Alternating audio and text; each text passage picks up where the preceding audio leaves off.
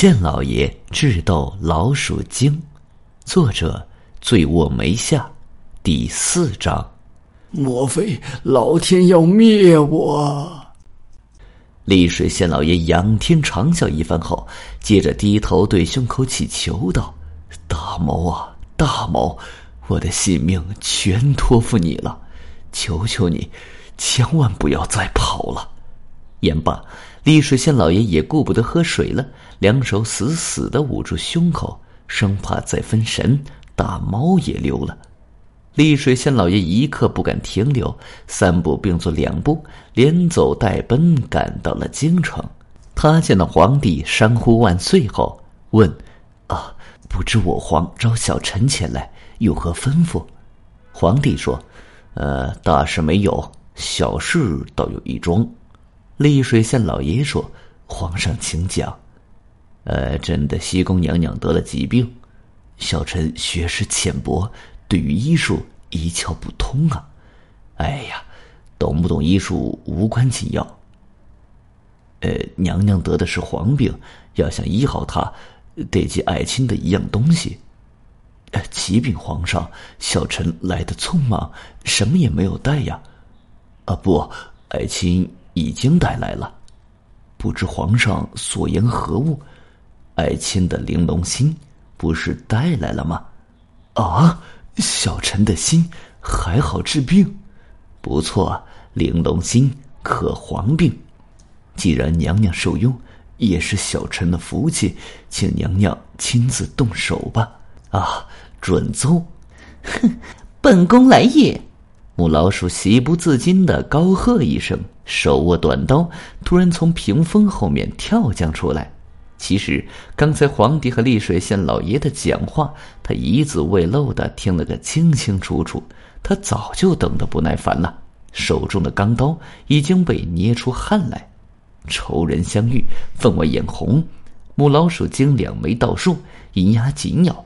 右手高举寒光闪闪的尖刀，疾步闯到丽水县老爷跟前。他急忙伸出左手，一把揪住丽水县老爷的衣领。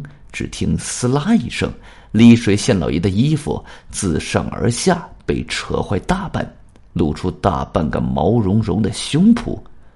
母老鼠精得意忘形极了，他正想再用一把力把丽水县老爷的衣服全部扯开，好使用钢刀。眨眼之间，丽水县老爷胸口的绒毛变成了一只大黄猫。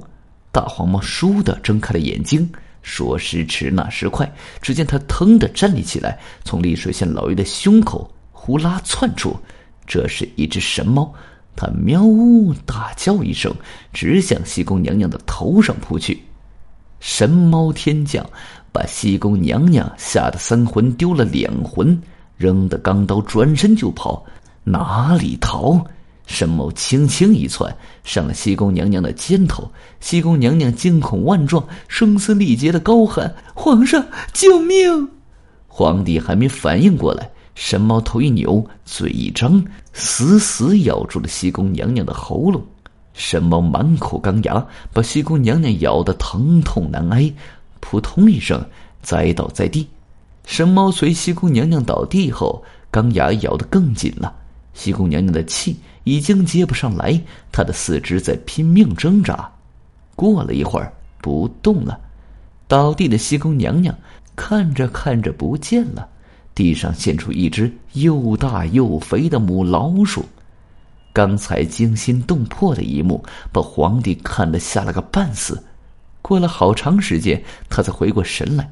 他晓得了事情的根本，感到后悔了。皇帝激动的对丽水县老爷说：“哎呀，要不是爱卿前来救驾，朕的性命差点就丧在他的手上了。”皇帝说完，要丽水县老爷留下保驾，说什么丽水县老爷都不答应。皇帝见留不住丽水县老爷，要封他做大官，丽水县老爷还是不答应。皇帝没法，叫丽水县老爷随便挑选皇宫的十样东西，丽水县老爷。同样没有答应，皇帝着急了，说道：“哎呀，爱卿想要什么就直说吧。”丽水县老爷说：“我还是想回丽水去做丽水知县。”好吧，皇帝见实在挽留不住丽水县老爷，就让他走了。丽水县老爷回到丽水后，又到填充里转去了，但只不知什么原因，打那以后，丽水县的粮食产量始终无法搞上去。据说，是那两只老鼠精给治下的。本集已经播讲完毕，感谢您的收听，请您多多点赞评论。如果喜欢，请订阅此专辑，谢谢。